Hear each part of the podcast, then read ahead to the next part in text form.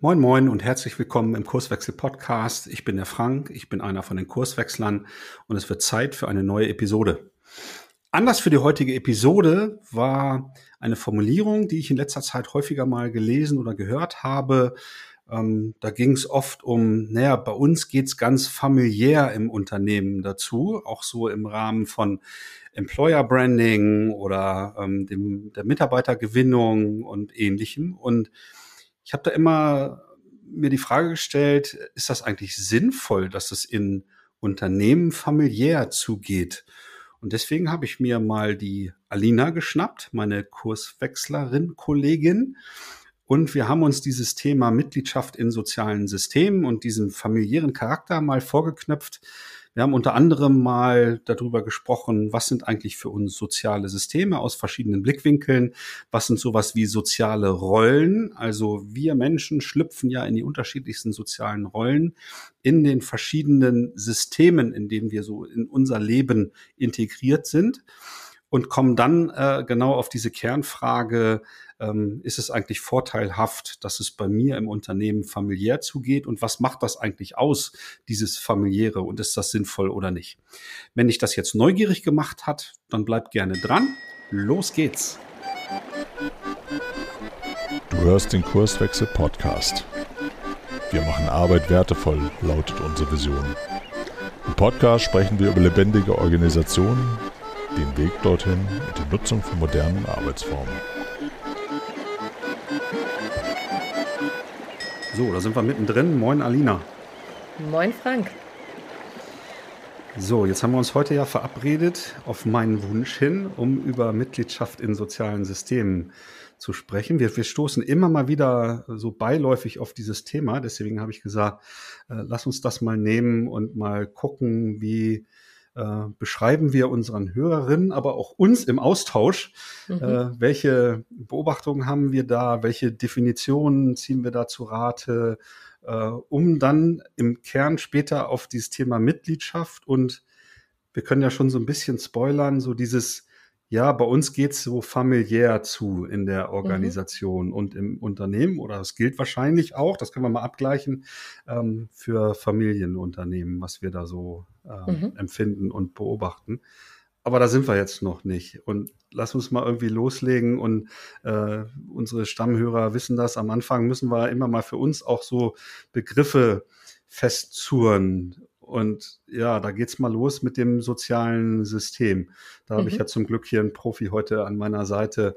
Vielleicht kannst du mal loslegen. Äh, was ist eigentlich ein soziales System und wie mhm. definierst du das? Ja, also ich, ich würde da tatsächlich unsere beiden Brillen mal nutzen. Eigentlich haben wir ja drei Brillen, die wir als Kurswechsler aufsetzen. Ne? Einmal so die betriebswirtschaftliche Brille, wenn wir über Dinge nachdenken, die arbeitspsychologische Brille und die systemtheoretische. Und ich würde äh, mir zunächst erstmal so ein bisschen die psychologische Brille aufsetzen und sagen, oh, in einem System, es hat irgendwas mit Menschen zu tun, die kommen zusammen und gehen miteinander in den Austausch. So würde ich das aus meiner psychologischen Brille beschreiben.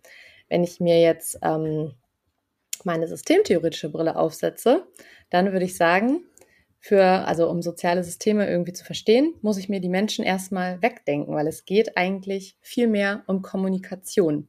Also Menschen kommen zu einem Zweck zusammen und ja, gehen sozusagen in den Austausch miteinander. Und es ist viel weniger davon abhängig, wer miteinander kommuniziert in vielen Fällen, sondern dass überhaupt kommuniziert wird. Wenn die Kommunikation stirbt, ist das soziale System tot. Und als Beispiel könnte man vielleicht sagen, ein soziales System kann eine Familie sein, kann eine Organisation sein, kann ein Sportverein sein, kann ähm, ein Freundeskreis sein, Klicken bei Kollegen etc. Genau. Und du so? Naja, da, da, da stolpern wir ja immer über diese oh, einigermaßen sperrigen Formulierungen, die ja. der Niklas Luhmann da ja vor ein paar Jahrzehnten geprägt hat. Sowas wie äh, Organisationen bestehen nicht aus Menschen, mhm. sondern aus Kommunikationsereignissen zwischen den Menschen. Ja. Und das ist ja genau diese soziologische Perspektive, die du da eben äh, beschrieben hast. Was, was mir dann immer noch einfällt, ist, dass so ein soziales System ja in irgendeiner Art und Weise sage ich mal, sich abgrenzt, natürlich nach außen. Mhm. Ne? Also es gibt immer auch ein Umfeld mhm. von einem mhm. sozialen System. Das gilt für die Familie, genauso für eine Abteilung oder eine ganze Organisation mhm. ähm, und so weiter. Und es gibt halt durch diese Kommunikationsereignisse zwischen den Individuen auch sowas wie, wie eine Eigenlogik, die, die mhm. dieses System äh, da nutzt, um naja, da, da müsstest du mir mal helfen. Um lebensfähig zu bleiben, wäre diese Fortsetzung des Satzes da korrekt für dich? Oder wozu dient diese Eigenlogik? Ja, also im Prinzip, um sich aufrecht zu erhalten. Ne? Also es mhm. kommen irgendwie von außen Impulse rein und die werden irgendwie, genauso wie du es beschrieben hast, äh, gemäß der Eigenlogik, die ein System so hat, ähm, verarbeitet. Und entweder das, was von außen reinkommt, ist dann, wir sagen dazu, anschlussfähig. Also das bedeutet, dass die Kommunikation sich fortsetzt. Oder es ist nicht anschlussfähig und dann, dann stirbt die Kommunikation darüber. Das ähm, erklärt zum Beispiel, ähm, ja, weshalb gewisse, gewisse Aussprüche in Organisationen anders aufgefasst werden. Also in der einen Organisation sage ich vielleicht, wir müssen äh, die, die Mitarbeitenden mitnehmen und das ist total anschlussfähig und da gibt es tausend Konzepte, tausend Kommunikationskonzepte, wie man sowas machen kann.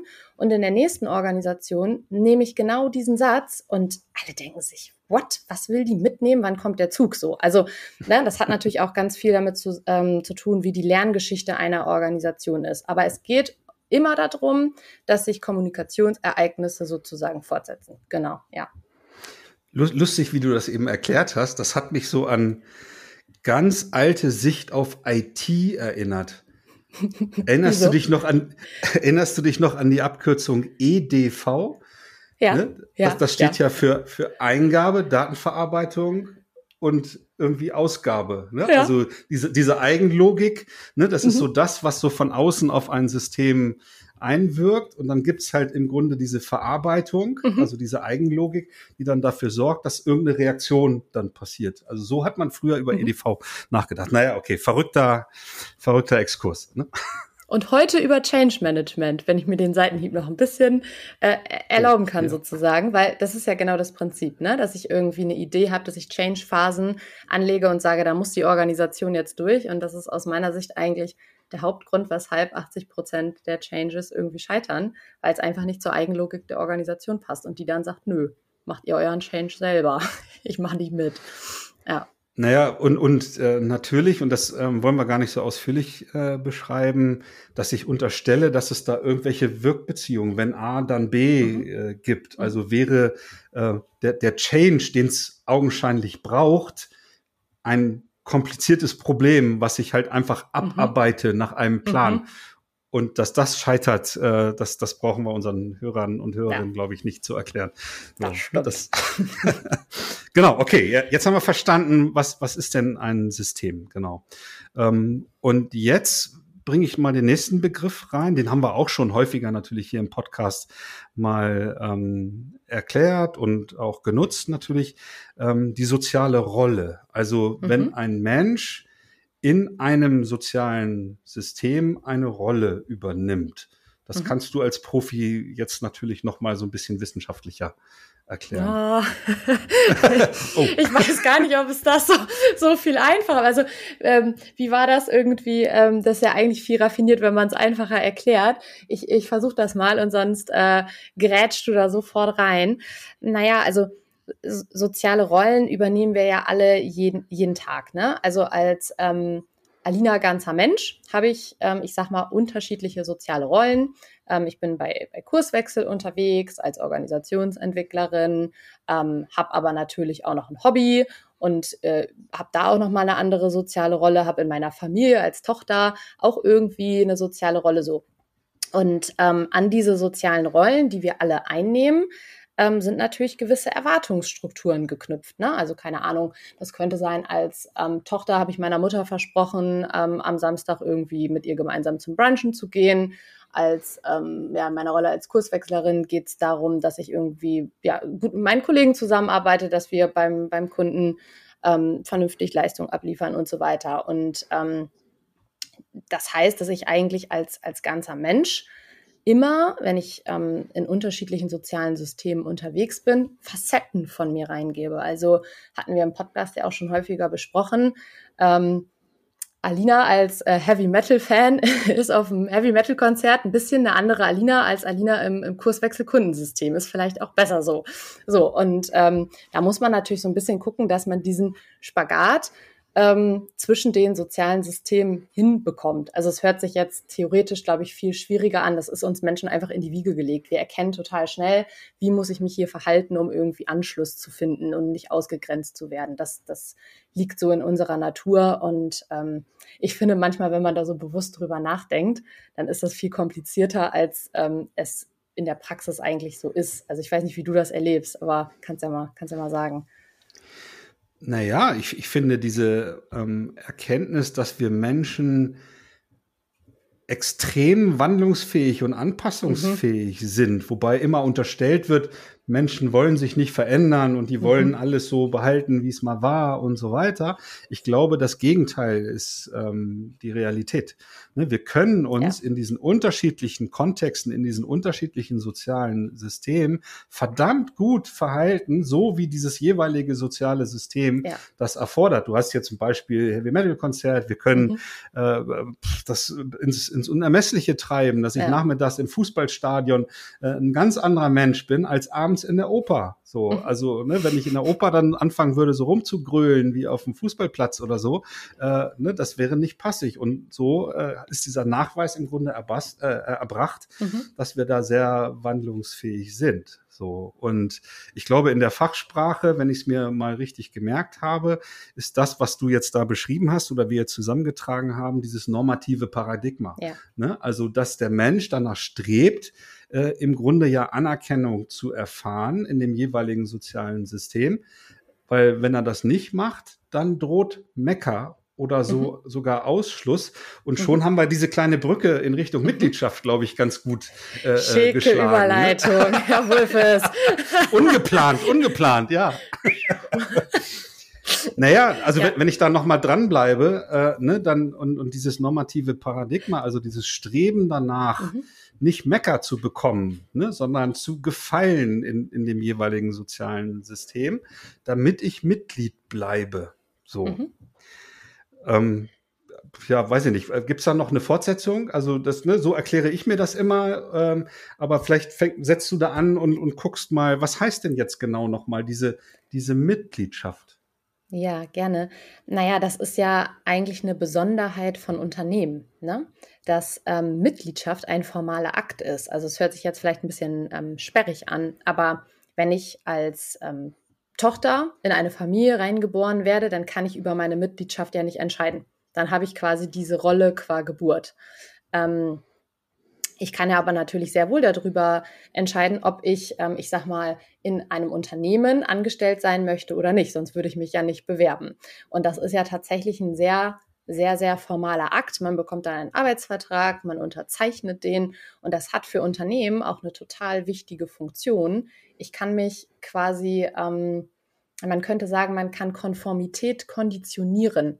Also wenn ich zum Beispiel in einem milchverarbeitenden Betrieb irgendwie anfange und da Mitglied bin, dann kann ich mich irgendwie darauf verlassen, dass der Zweck der Organisation halt ist, diese Milch irgendwie zu verarbeiten und dass wir nicht an der Reisproduktion dran sind und äh, dass ich da keine wilden Sachen mache. Das heißt, über diese Mitgliedschaft stellt ein Unternehmen eigentlich sicher, dass keiner ähm, über die Maßen ausbüchst, sondern dass alle in einer gewissen Art und Weise konform miteinander sind.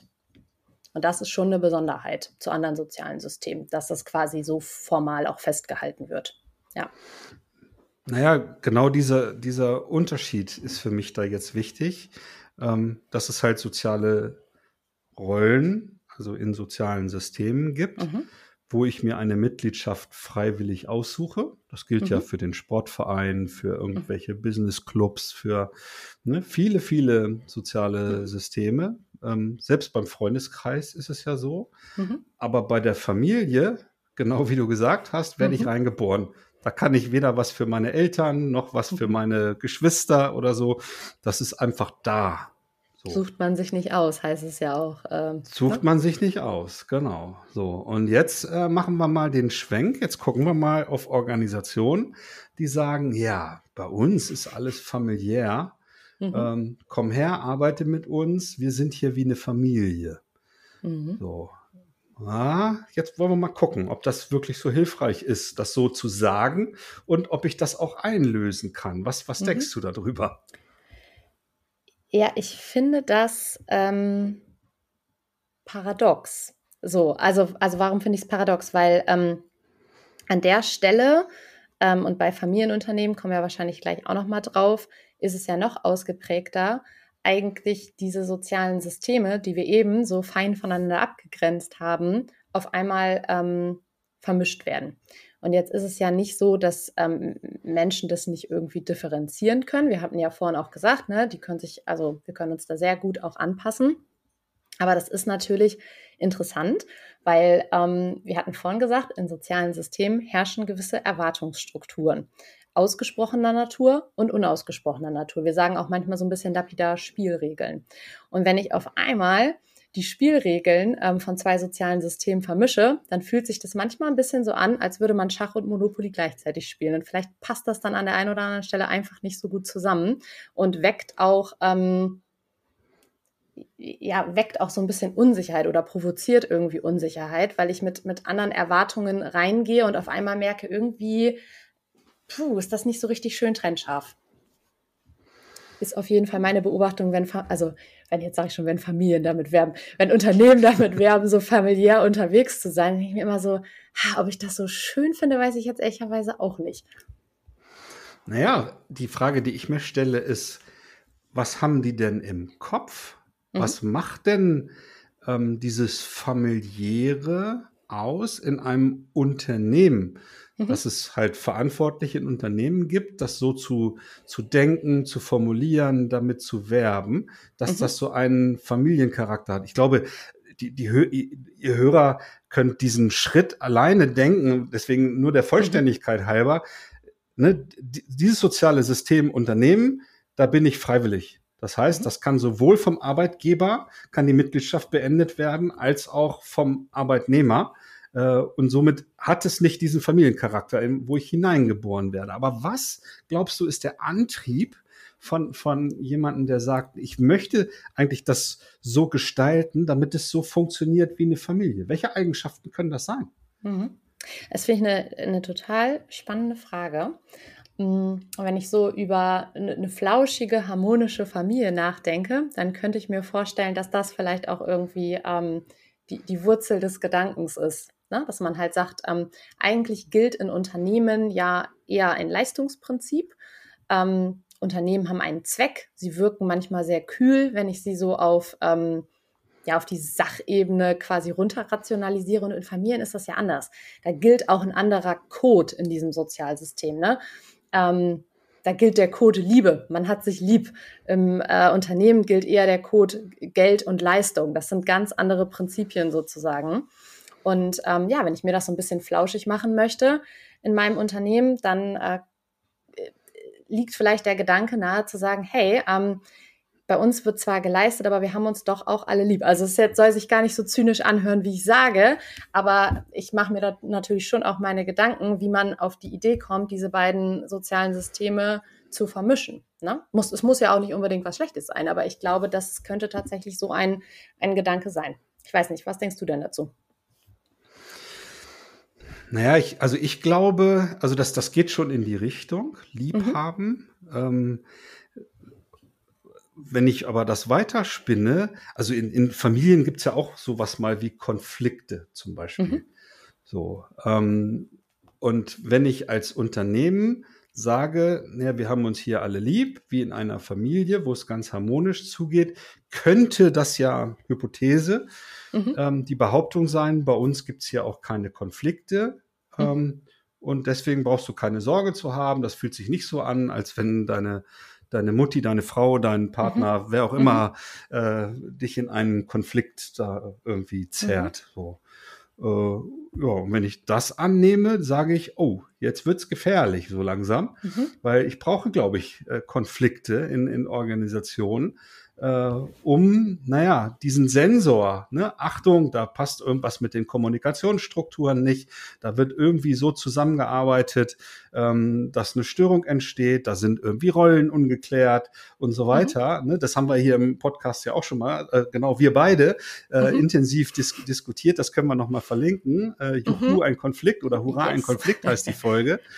ähm, ne, dass ein Konflikt da für Organisationen sehr wertvoll ist, ähm, halt genau solche ja, Dysfunktionalitäten halt einfach sichtbar mhm. zu machen und der Organisation, also für diese Eigenlogik der Organisation, Hilfestellung zu leisten. Mhm. Achtung, da ist was ungeklärt. Kümmert euch mal darum, damit eure Wertschöpfung äh, funktioniert oder die Dysfunktionalitäten beseitigt werden. Mhm. So, und ich glaube, das ist ganz wichtig zu verstehen, äh, ne, dass sich diese Harmonie, dass sich diese Harmonie vielleicht auf dieses dieses Persönlichkeitsthema bezieht. Mhm. Ne? Wir, wir sagen ja auch immer, naja, so ein, so ein echter Persönlichkeitskonflikt kommt sehr, sehr selten vor. Oftmals geraten nämlich genau diese sozialen Rollen, die wir vorhin beschrieben mhm. haben, in einem Konflikt, äh, ne, weil vielleicht irgendeine Abgrenzung nicht passt und nee, jetzt würde ich mich wieder wiederholen. Äh, und dann zu sagen, nee, das ist bei uns so wie in einer Familie und es finden keine Konflikte statt, ist schwierig. Bin ich da auf der richtigen Spur oder äh, wie siehst du das? Ja, also ein zusätzlicher Gedanke, den ich eben gerade noch hatte, war, dass ich natürlich in ähm, Familien auch eine sehr klare, ähm, ich sag mal, Rollenstruktur irgendwie habe. Ne? Also ähm, im Zweifel ist es immer so, dass Vater und Mutter mehr zu sagen haben als die Kinder und ähm, dass auch für die Kinder entschieden wird.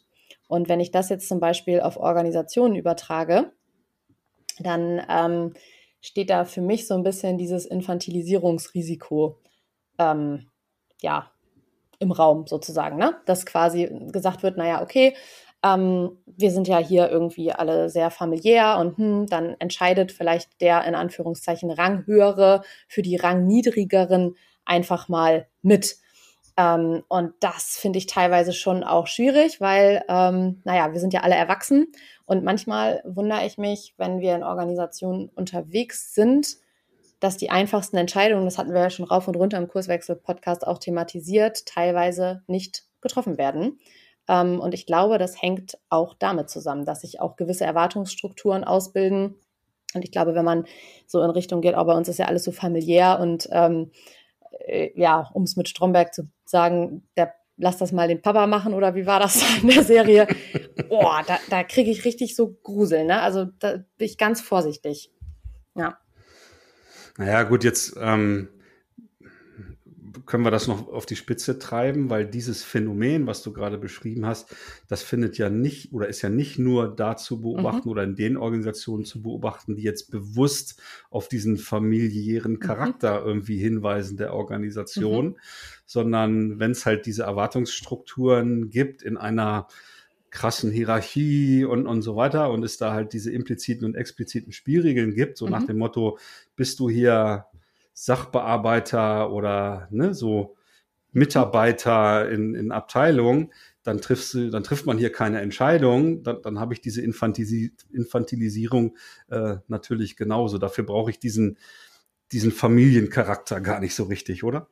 Nee, also das stimmt. Das ist tatsächlich, ach, vielleicht müssen wir dazu auch noch mal, ich glaube, steht sogar auch im, im Episoden-Backlog, ne? Stichwort Infantilisierung in Organisation. Ich glaube, dazu müssen wir noch mal äh, eine separate ja. Episode machen. Ähm, aber ja, sehe ich, sehe ich genauso, was ich halt ähm, schwierig finde, so unter dem Deckmantel, es ist ja alles so familiär, kommt man natürlich vielleicht eher noch auf die Idee, das ist ja eigentlich nett gemeint. Ne? Also nach dem Motto, Chefe macht keine Ansage, sondern das ist eigentlich lieb gemeint. Ähm, das soll jetzt hier kein Management-Bashing werden. Das, wie gesagt, hängt ja auch alles mit Erwartungsstrukturen und Spielregeln im System zusammen. Aber ich finde es trotzdem wichtig, dafür zu sensibilisieren. Ja. Siehst du einen Unterschied zwischen tatsächlich ein Familienunternehmen, wo jetzt die Unternehmensspitze so über Generationen den Staffelstab weitergibt mhm. oder vielleicht sogar mehrere aus einer Familie ähm, da auch in einem Unternehmen arbeiten und es aus dieser Familie auch einen Gründer mal gab und so weiter. Mhm. Und Unternehmen, die sagen, naja, wir sind irgendwie entstanden, aber wir wollen, dass das hier so zugeht wie in einer Familie. Beobachtest mhm. du da einen Unterschied? Also ich, ich finde, also, also aus meiner Beobachtung ist es schon ein Unterschied, ob eine tatsächliche, also ein tatsächliches Familiensystem ähm, in so eine strukturelle Kopplung mit einem Unternehmenssystem geht ähm, oder ob so dieser Gedanke da ist, wir sind eine Familie, in diesem Unternehmen ist alles so familiär, weil ein, ein tatsächliches Familiensystem ja auch wiederum versucht, das ist ja irgendwie auch das Spannende, sich nach außen abzugrenzen. Ne? Und natürlich dann so dieses Wir, die Familie, die Eigentümerfamilie und die Angestellten viel, viel schneller entsteht. Und ähm, was ich halt an diesen ganzen Familienunternehmen-Geschichten so interessant finde, ist ja, dass du teilweise ja auch einen angelegten Konflikt halt hast. Ne? Also einmal dieses Ding, dass der Eigent oder die Eigentümerfamilie eigentlich viel mehr auf Nachhaltigkeit abzielt, so nach dem Motto, hm, wir müssen irgendwie das Unternehmen auch fit für die nächste Generation machen. Hast du dann aber zum Beispiel noch Shareholder dabei, dann wollen die natürlich Rendite rausziehen und das geht häufig mit diesen Nachhaltigkeitsüberlegungen in der Eigentümerfamilie gar nicht überein.